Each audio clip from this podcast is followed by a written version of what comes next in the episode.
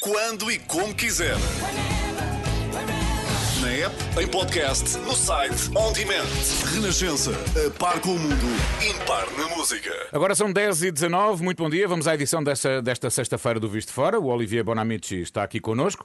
A Begonha Iniguez hoje está à distância, mas também apostos para o comentário dos temas da semana. E claro, temos naturalmente o jornalista da Renascença Miguel Coelho. Bom dia a todos. Olá, bom dia, bom, Bom dia. dia. Paulino, Muito Olivier, bom dia. Begonha. Uh, não sei se já vieram com o teste feito, porque a partir de hoje uh, voltam a ser uh, gratuitos em Portugal os testes de antigênio para detectar a Covid-19, uh, gratuitos nas farmácias. Uh, o que é que parece a medida, Olivier? Bem, eu já fiz o teste, por acaso, ontem, porque fiquei, fiquei de cama durante um dia e meio por causa de uma constipação. Por Ai, mal, ai, não ai, Mau, ai, mau. Sim, mas está bem, mas pronto, tá bem, não, não, dizer, ca- calma, calma, quer dizer, ok, calma, então sejam histéricos. Portanto, eu fiz o meu teste, fiz o meu teste ontem, sim. E tudo bem, não é? e- e- sim, claro, senão Ah, não bom, estaria bom, aqui, bom, senão não estaria aqui, Miguel. E tu, Begonha, costumas fazer, fazer teste antes das tuas reuniões? Eh, non, non costumo facer antes de cada reunión, mas sí que xa fiz varios testes en momentos de, de pois, por exemplo, de estar perto de, de alguma persoa que ficou infectada e demais, eh, como prevensado e como precausado, sin dúbida, fiz, e acho que é moito bon. Mas indica unha coisa, cando isto volta a ser gratuito, significa que temos moitos máis casos, claro, non é? claro. E que o COVID está outra vez a crecer Sim. entre nós. Já vamos os falar com mais pormenor da, da situação em Portugal, até porque temos logo a, a- reunião no Infarmed, de onde podem sair eh, medidas, tudo indica que sim, para nesta fase tentar controlar eh, a pandemia. Mas eh, primeiro, Paulino, vamos aos assuntos europeus.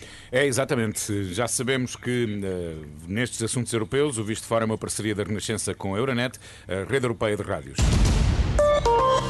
Euronet Plus. Bom, e no que toca à Europa, começávamos aqui pela situação na fronteira da Bielorrússia com a Polónia, eh, naquilo que eh, é visto por alguns como um sinal de cedência, porque o regime de Lukashenko retirou os milhares de migrantes que estavam acampados ali numa situação eh, desumana, não é? Para um centro logístico a alguns quilómetros de distância. 5 mil terão, entretanto, sido repatriados. O Guardian diz que foi decisiva a intervenção de Angela Merkel, que terá eh, aceitado criar um corredor humanitário para que 2 mil migrantes fossem para a Alemanha.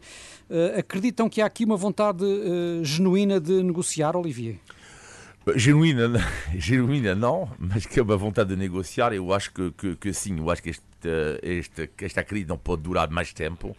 Uh, mostrou, eu diria, e está a mostrar os limites da Europa potência, uh, ou seja, a Europa que quer ser uma superpotência e que não, que não está a conseguir. Uh, e é preciso não, não esquecer que, houve um, que a Bielorrússia desviou um avião entre duas capitais da União Europeia recentemente e quase nada aconteceu pequena Europa levantou um pouco a voz, mas nada de especial. E é mais, eu diria, um fracasso uh, da Europa.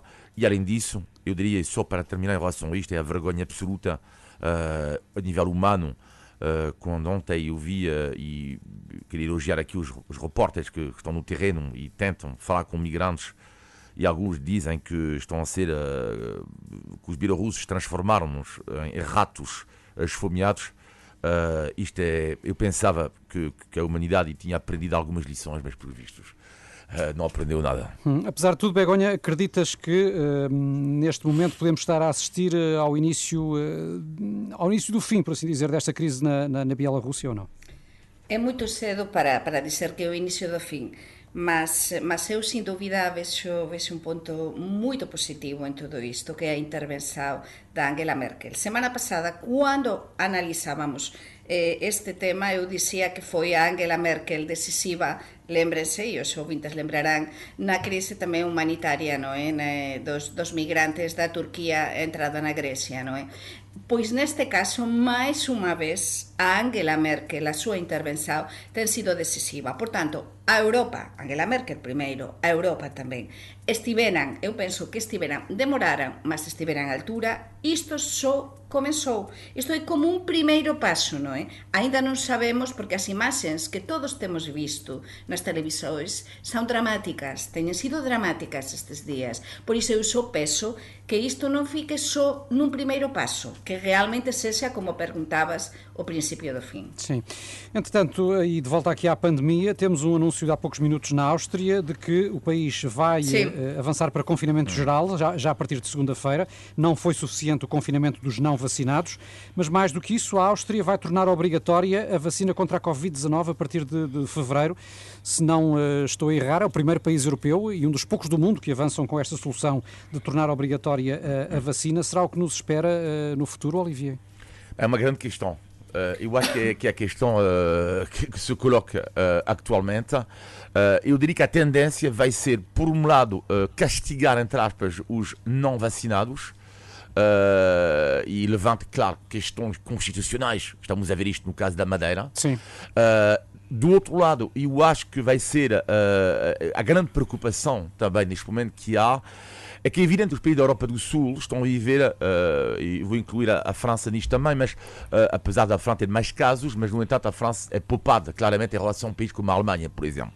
Mas os países como Portugal, Espanha e Itália, uh, em relação aos outros países, estão numa melhor situação, como é evidente tem a ver com a taxa de vacinação. Mas há um país que levanta grandes problemas, que é a Bélgica, no caso da região de Flandres, porque a região de Flandres tem uma taxa de vacinação enorme. enorme. Uh, e, uh, e, há, e, há, muitos casos. Ou seja, significa uh, alguns pontos aqui importantes, que é, e é o caso de, de Espanha, de Portugal e Itália, isto é evidente, estamos a ver isto como um relaxamento dos gestos de proteção. O problema da ventilação é gravíssimo. E a ventilação, sabemos cada vez mais, tem que haver instrumentos cada vez mais nos lugares para medir isto. E o problema é isso, é que tu podes ter uma taxa de vacinação elevada, e estamos a ver o caso da Bélgica, do Flandres neste momento, não é suficiente. Estamos claro, a ver é a limitação das vacinas. Exatamente, não, não é suficiente. É claro que é necessário, mas não é suficiente. Begonha, como é que vês, uh, e voltando um pouco atrás, uh, este novo uhum. nível em que estamos a entrar, que são as restrições e as obrigatoriedades já em países democráticos? Con moita preocupación estaba a ler as últimas informacións e confirmacións. Austria confinará a, a populación a partir de segunda. Eh, estamos a falar de 20 días de confinamento, non é? E estamos, e estou a ver os dados, un 66%, verdade, só de vacinados, mas o que dicía Olivier E mesmo así é unha coisa que a miña irmá, que é técnica de saúde, a que, a que traballa mesmo nestes temas de logística e desestado do Covid na Galiza, sempre me diz a ventilación nos locais mm. feseados.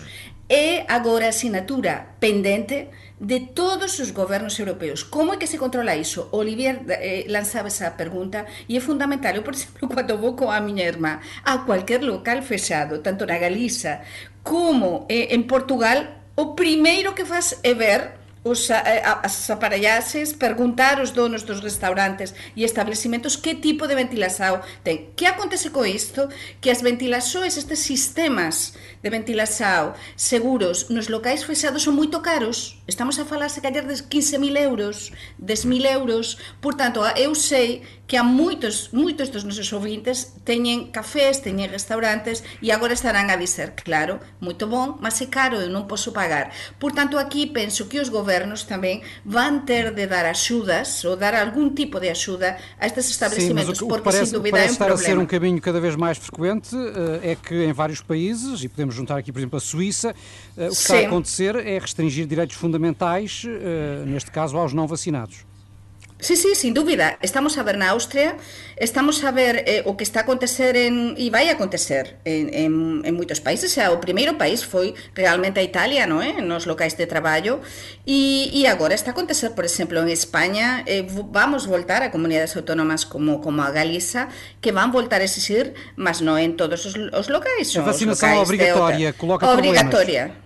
Si, sí, a vacinación obligatoria eh, coloca problemas, mas eu acho que realmente é a única saída e a única solución, porque gosten ou non gosten algúns sectores da populación que, que son moito críticos eh, con todo isto e se manifestan, e que é a única saída, porque sin dúbida témonos de habituar que vamos ter de levar moitas doses de vacina non é a terceira dose só. Vamos ter de ser vacinados continuamente até que esta pandemia non esteja totalmente controlada. Por tanto, te, estamos a perder liberdades desde que começou a pandemia, mas é, é a única solução para mim, sem dúvida. Eu acho que neste momento é um problema grave de, uh, que é um problema de comunicação por parte dos governos. Ou seja, uh, e não estou a falar apenas do governo português, estou a falar que vai ser uma tarefa complicada para todos os Sim. governos, que é informarem bem a, a população.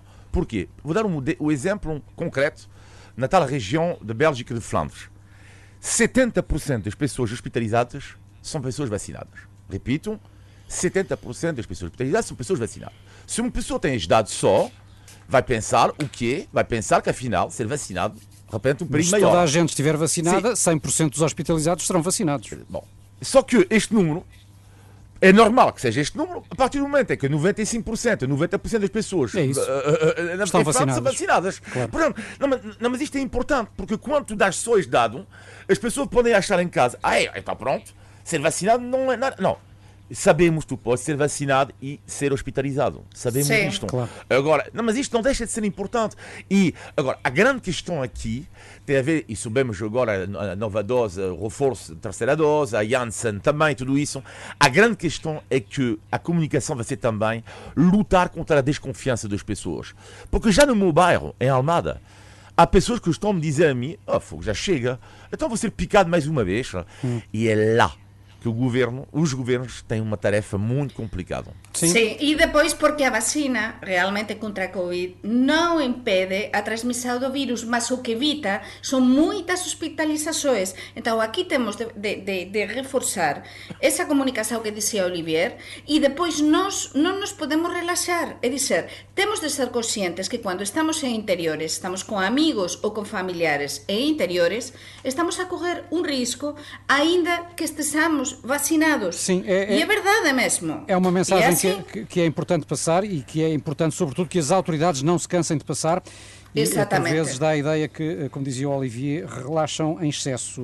Agora que os casos estão a subir, Parece que a DGS, eh, uma vez mais, eh, assumiu o controle da situação. Vamos ver o que é que nos espera, mas já vamos também falar mais disso em pormenor, eh, porque gostava ainda de trazer aqui um tema que está a dar que falar muito em Espanha, que é o novo partido, Espanha Vaciada, esvaziada, não é? Em português, que é recente, mas que nas sondagens já apresenta a possibilidade de conquistar, julgo que 15 assentos no Congresso Espanhol.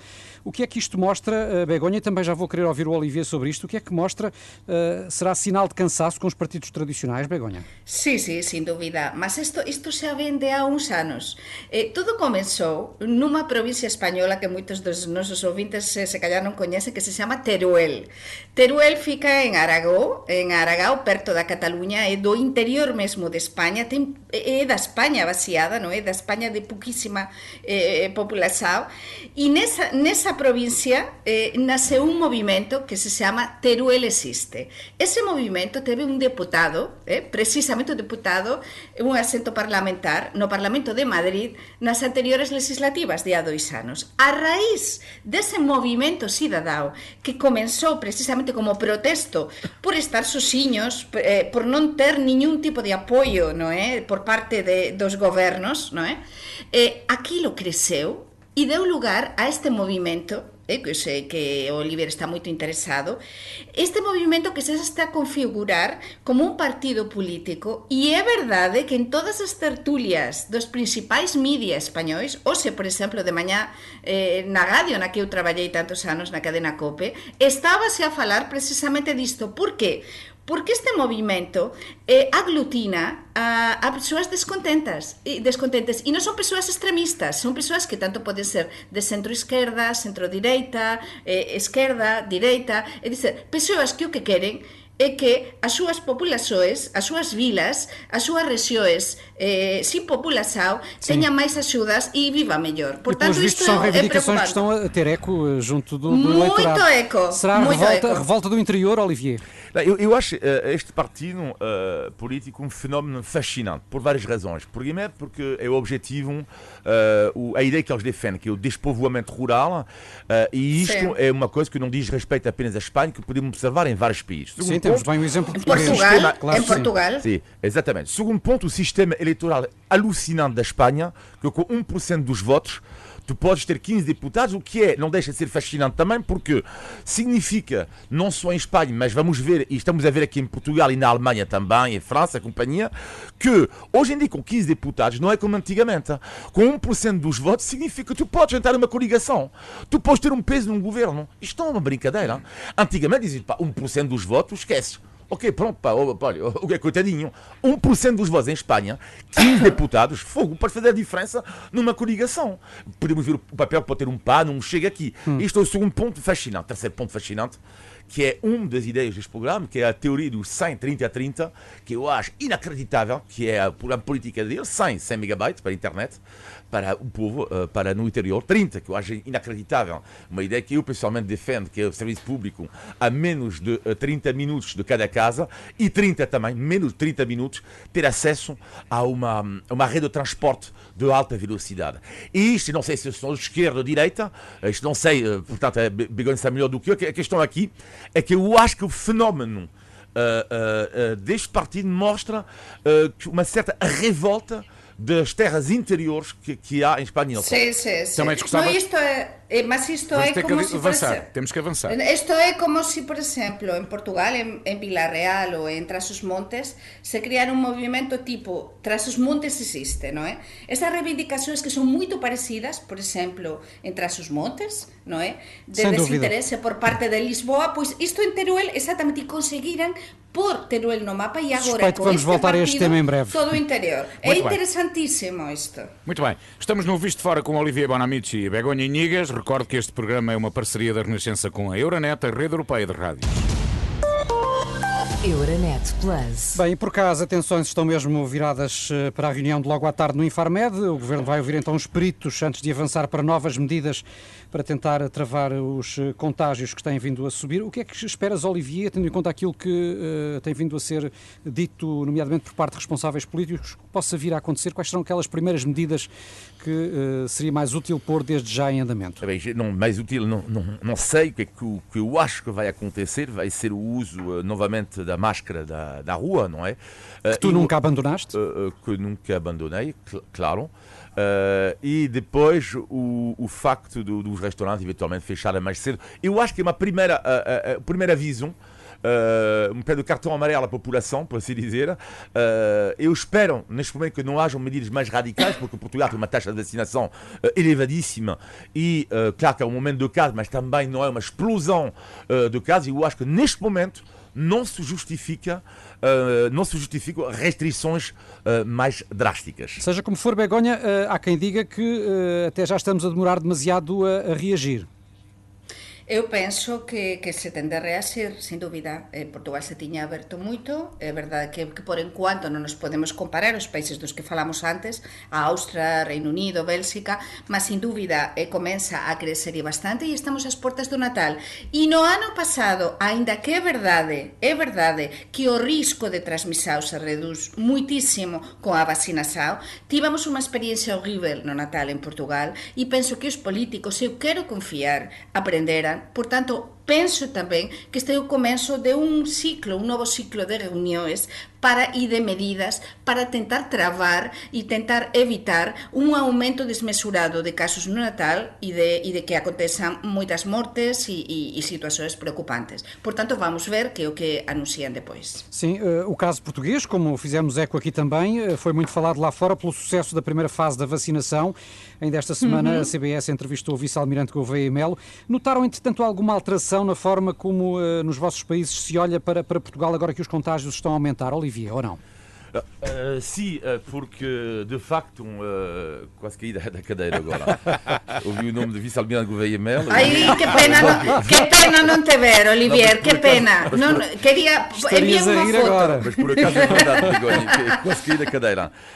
mas sim, os, os, países estão, eu diria, no caso dos países francófonos, portanto, neste momento, Suíça e Bélgica, muito mais preocupados ainda do que a França, mas todos os países olham de forma preocupada Portugal por uma razão simples. Portugal é o exemplo da vacinação na Europa, não é? Uh, e o facto do governo português anunciar hoje medidas vai fazer pensar: então, mas espera aí, uh, os portugueses vão anunciar medidas? O que é que espera? E nós o que é que vamos ter? Porque se um país, e aliás é uma certa lógica, se um país com a taxa de vacinação começa a ficar preocupado e um governo anunciar medidas, o que é que nos espera a nós, que temos uma taxa de vacinação inferior? Portanto, é evidente que há muitos países que vão esperar hoje com, com expectativa, que, que vão esperar com atenção, aliás, uh, uh, o que vai anunciar o governo português. Sim, embora o anúncio, já agora convém sublinhar, pode não ser já hoje. Uh, hoje será sim, a reunião no Infarmed e depois nos próximos sim, dias depois. possivelmente sim, será o anúncio. Begonha, em Espanha, alguma diferença na forma como os espanhóis olham para Portugal, tendo em conta estas dificuldades mais recentes em avançar na, na fase de reforço da vacinação ou não? Sinceramente, eu que estou do outro lado da Gaia, do claro. outro lado da fronteira, hoxe estou en Vigo, esta semana estou a traballar desde cá, posso dizer que estes días non se falou moito de Portugal en España, é verdade que o fenómeno do almirante Gouveia e Melo, o vicealmirante Gouveia e Melo é incrível tamén en España, mas estes últimos días non se falou máis ni menos, eh, sí, é dizer, falouse moito menos, non está a aparecer moita información de Portugal, ni as persoas están preocupadas eh, desde España ou en España pela situación Esperemos de Portugal. Esperemos que continue assim, seria, seria bom sinal. Do que acontece no, no norte de, máis eh, no centro e norte de Europa, non é? Do aumento de contagios. Estamos máis preocupados cá, os españoles están máis preocupados, lóxicamente, con o aumento de casos o que en España o que van facer cada, cada unha das comunidades autónomas e o tema no que se fala en todas as tertulias e reunións é que vamos facer no Natal, vamos mm, poder xantar con a familia, vamos eh, ter de facer teste antes, é dizer, estáse xa a comenzar de a falar sobre cancelar algún xantar de Natal, de empresa, ese tipo é de caso coisas. para dizer logo é? se vê, não é? Uh, Exatamente. Sendo que Portugal foi também notícia nos últimos dias por outra razão, uh, pela lei sobre o direito a desligar, que impede os patrões, ou visa impedir os patrões de contactarem os trabalhadores uhum. fora das horas de serviço. O Financial Times e o The Guardian uh, chegaram a dizer que o nosso país tem uma das leis mais favoráveis da Europa para os trabalhadores. deram conta disto? Em França também foi focada esta, esta lei que está para entrar em vigor, Olivier? Muito. Muito Sim. imenso mesmo, porque uh, é interessante porque em França há muito mais problemas em do que em Portugal em relação a esta relação uh, patrões-trabalhadores uh, no que diz respeito às chamadas, e falo mesmo antes da pandemia. Ou seja, por exemplo, posso dar um exemplo concreto, o marido da minha irmã uh, é alguém que já na empresa dele ele faz questão de desligar automaticamente, o chefe está, está, chateado. Ou seja, é algo uh, que mexe imenso com os trabalhadores em França nisto. E é evidente que isto foi notificado. Mas foi o primeiro ângulo uh, com que esta notícia foi tratada foi através de um humorista que Sim. ridicularizava, digamos assim, o, hum. o diploma. A perspectiva Sim. em França também foi essa de ridicularizar não, ou levar a sério? Não, levar a sério, claro, levar a sério. o que é que eu acho um pouco curioso, é, enfim, levaram muito a sério e depois é nosso papel de correspondente, é o meu papel de correspondente, dizer, uh, tá bem, mas levantar algumas questões. O que é que é um caso de força maior? Porque é isto que diz a lei. Em caso de força maior, tudo bem, mas o que é que é? Quando é que começa o caso de força maior? Depois isso se aplica como, em que situação? Portanto, isto é uma lei que é, no papel, bem Tens bonita. próprio de nos explicar, porque a lei não é explícita. Sim, exatamente. No papel é uma lei bem bonita, não sei se vai ser uma lei realmente uh, eficaz. Begonha? Sí, España publicouse en algúns lados e noticiouse, tamén non foi un exasero, como, como dixía, mas sí que, que se tratou con curiosidade. Normalmente este tipo de temas eh, de, que ten a ver con, o que teña a ver con Portugal, co país de hablado, sempre se ven con, con curiosidade, non é? Coa comparativa. E é verdade que en España, e, e, e eu acho que con certa inversa, non é? Porque en España non temos unha legislación así, e acho que moitos traballadores, e eu coas persoas, cos os amigos que falei cá en España, eh, que isto é fantástico, non é? Porque esta nova lei en Portugal, porque realmente estamos todos Ainda non entrou en vigor, totalmente, convén, no, convén dizer isto. Sí, sí, mas o, o feito de que estes esta lei sobre a mesa Sí. É, é, é moito interesante e está a, a ser visto como inversa en España porque ou desde España, porque en España temos de estar realmente estamos ligados a todas horas e é verdade que somos un país latino, podemos certo. ser eh, ligados a cualquier hora, eh, eh, nos poden pedir cualquier tipo de, de traballo a cualquier hora. É verdade, é verdade e isto é algo moito habitual na empresa privada. E ligaram, ligaram esta polémica dos últimos dias sobre a deputada do PAN Inês Sousa Real ou não? Eh, enfim, aquela questão da produção de frutos vermelhos que a deputada tem ou tinha e que eh, levou a muitas críticas, nomeadamente por parte da Confederação dos Agricultores, uma vez que o PAN eh, tem lutado contra a agricultura intensiva. Inês Sousa Real é acusada uhum. de fazer o mesmo na sua vida privada. Uh, não sei se já sabem a diferença entre uma estufa e um túnel. Uh, se é que há, Olivier, como é que tens acompanhado isto? Já, já, já sei a diferença, porque tu mostraste, outro dia falávamos disso na redação, a fotografia de uma, de uma estufa e de um túnel, Sim. portanto já sei. Agora a questão aqui... De, Podes-me explicar, podes-me explicar a diferença. Depois eu explico, fora do ar. tá Agora, Inês, o caso da Inês Sousa Real faz lembrar um pouco o caso do Robles, do Bloco de Esquerda, e o caso do Podemos em Espanha com a tal piscina. Eu diria, eh, apesar de, no caso da Inês Sousa Real, uh, ainda não está provado que ela é culpada. Portanto, eu vou colocar aqui o ponto de interrogação. Uh, no caso da Inês Sousa Real, não, não gosto de condenar alguém sem tudo isto. O que é que eu acho, no entanto, é que não está claro. Não está nada claro. Uh, mesmo a questão de, de, a defesa dela, porque claro que a transparência. o que é que eu acho? Nota aqui neste caso, o que me choca não é tanto a questão, porque claro, iria me chocar imenso se for verdade tudo o que foi contado. O que não, não entendo muito bem é a defesa dela. Ou seja, não entendo muito bem porque é que ela não vai responder a, B, C e D dizendo que tudo isto é mentira por a, a, a tal razão e tal razão. Sim, Begonha, não sei se aí em Vigo é, recebeste ecos não, desta polémica. Eu, eu recebi porque eu vejo a informação diária, não estou todo, todo dia ligada e tudo o que tem a ver com Portugal e meu no sentido de que estou todo dia informada. Sim, sim. Mas, mas eh, realmente parece-me que, que ainda falta por esclarecer algunhas coisas. Eu sinceramente por iso perguntaba, non sei a tal diferenza entre as, as estufas e, e os túneis eh, Falas depois com a Olivia então mas por iso mas, mas, claro, ela defende unha serie de coisas e é normal é normal que agora fique sobre este fo, foco de, de, de suspeita informativa, sí. non é? Se realmente é culpada ou non, mas acho que veremos nos próximos Digam-me só ainda o que é que acharam do fiasco da seleção portuguesa, que vai ter de ir a um play-off para tentar ainda apurar-se para o Mundial. Eh, não sei se viste o jogo, Olivia, presumo que sim. Claro. O que é que achaste e quais são, na tua perspectiva, as nossas reais possibilidades agora? Tenho muito receio, muito hum. medo por causa está, do, do, do, sistema, não é? Do, do playoff que é complicado. Do sistema do playoff, são dois jogos e não há uh, tal segunda mão. Uh, não sei, cheira, cheira muito mal. E podem cair-nos em sorte, apesar de tudo, alguns tubarões como Itália. Não é? Tem medo, tem um medo enorme, exatamente. Enfim. Begonha? Eu acompañei os dois xogos das miñas selexoes, o xogo da selección española e o da portuguesa xogaran, xogaran eh, o mesmo día, non é? Entón fiquei triste por Portugal, como sempre fico cando perde Portugal, salvo cando perde con España, que tan, claro, fico contente por España, mas neste caso fiquei moito contente por España, non é? Pelo xogo que fez España e pelo Morata, pelo golo do, Morata. Vamos esperar que fiques também contente com Portugal no play-off. Mas vamos ver, ainda falta o, o play-off e a ver que é o que acontece com Portugal. Muito bem, está na altura da Begonha e do Olivier nos surpreenderem com o grande conhecimento que têm da língua claro. portuguesa. É o inimitável Índice de Tugalidade. Portugal! Índice de Tugalidade. Acabamos então de falar de futebol e das dificuldades da seleção portuguesa em qualificar-se para o Campeonato do Mundo. Vamos ter de jogar o play-off para chegar ao Qatar. Begonha e Olivier acham que vamos passar com uma perna às costas?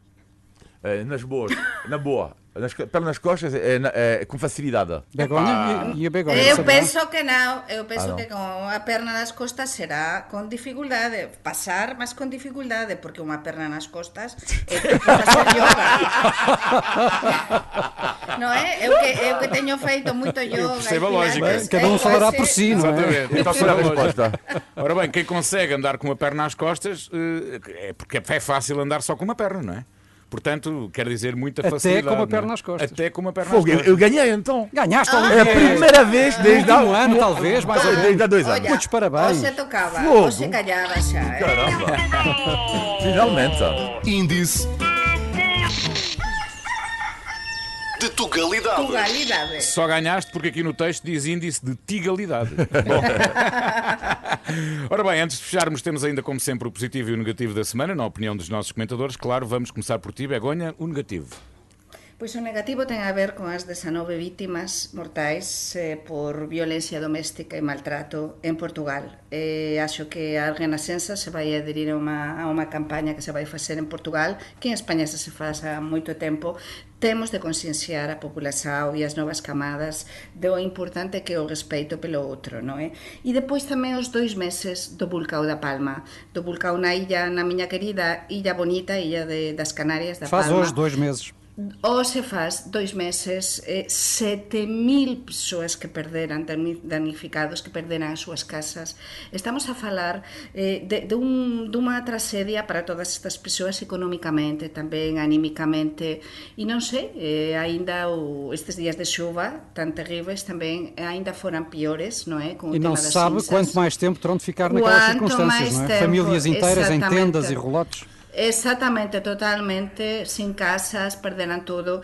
Por tanto, é un tema que a mí me, me toca moito de perto e, e solidariedade Toca-nos a todos, toca-nos a todos, de resto. O teu negativo, Olivier? o meu negativo tem a ver com uh, uh, os índices de leitura em Portugal. Fiz um trabalho recentemente sobre isto uh, e é cada vez mais grave. Portugal, na cauda da Europa, por acaso, eu já não vejo ninguém ler, sou honesto, eu acho que até os números mentem. Eu coloco em causa os números que considero uma mentira.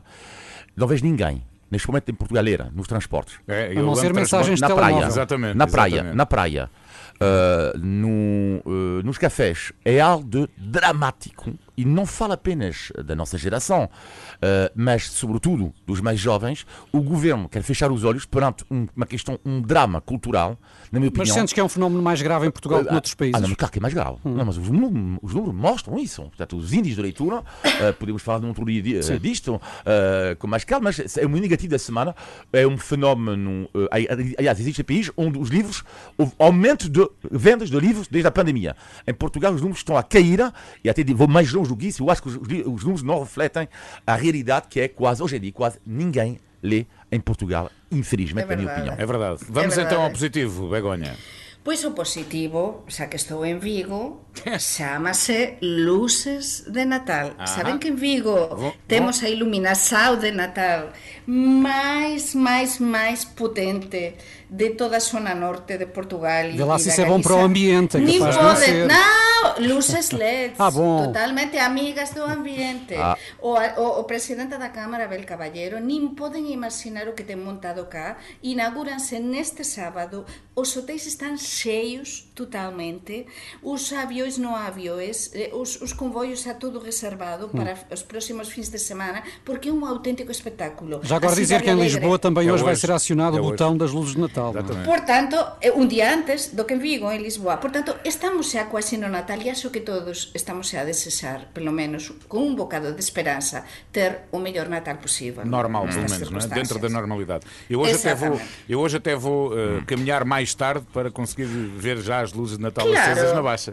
Ora bem, o teu positivo, que bom, Olivier. Que o, positivo. Uh, o meu positivo da semana tem a ver com o uso uh, uh, que eu acho extraordinário em Portugal da frase ir para ou vou para. Um exemplo, quando eu cheguei a Portugal. Para é para. Vou para, vou para. Uh, peço desculpa. Uh, quando me ensinaram em Portugal, je vais à l'église, Olivier, porque je me Renascença, hein, uh, je vais à l'église, vou para a igreja, certo? Ou vou à igreja. igreja. Ou vou à igreja, vou à igreja, vou à igreja exatamente. Bom. E uh, o que é que eu adoro é quando estás num restaurante em Portugal, primeira vez que eu, que eu comecei a aprender a português. Muito rápido. A pessoa dizia, pá, bom, eu vou para, vou para a feijoada.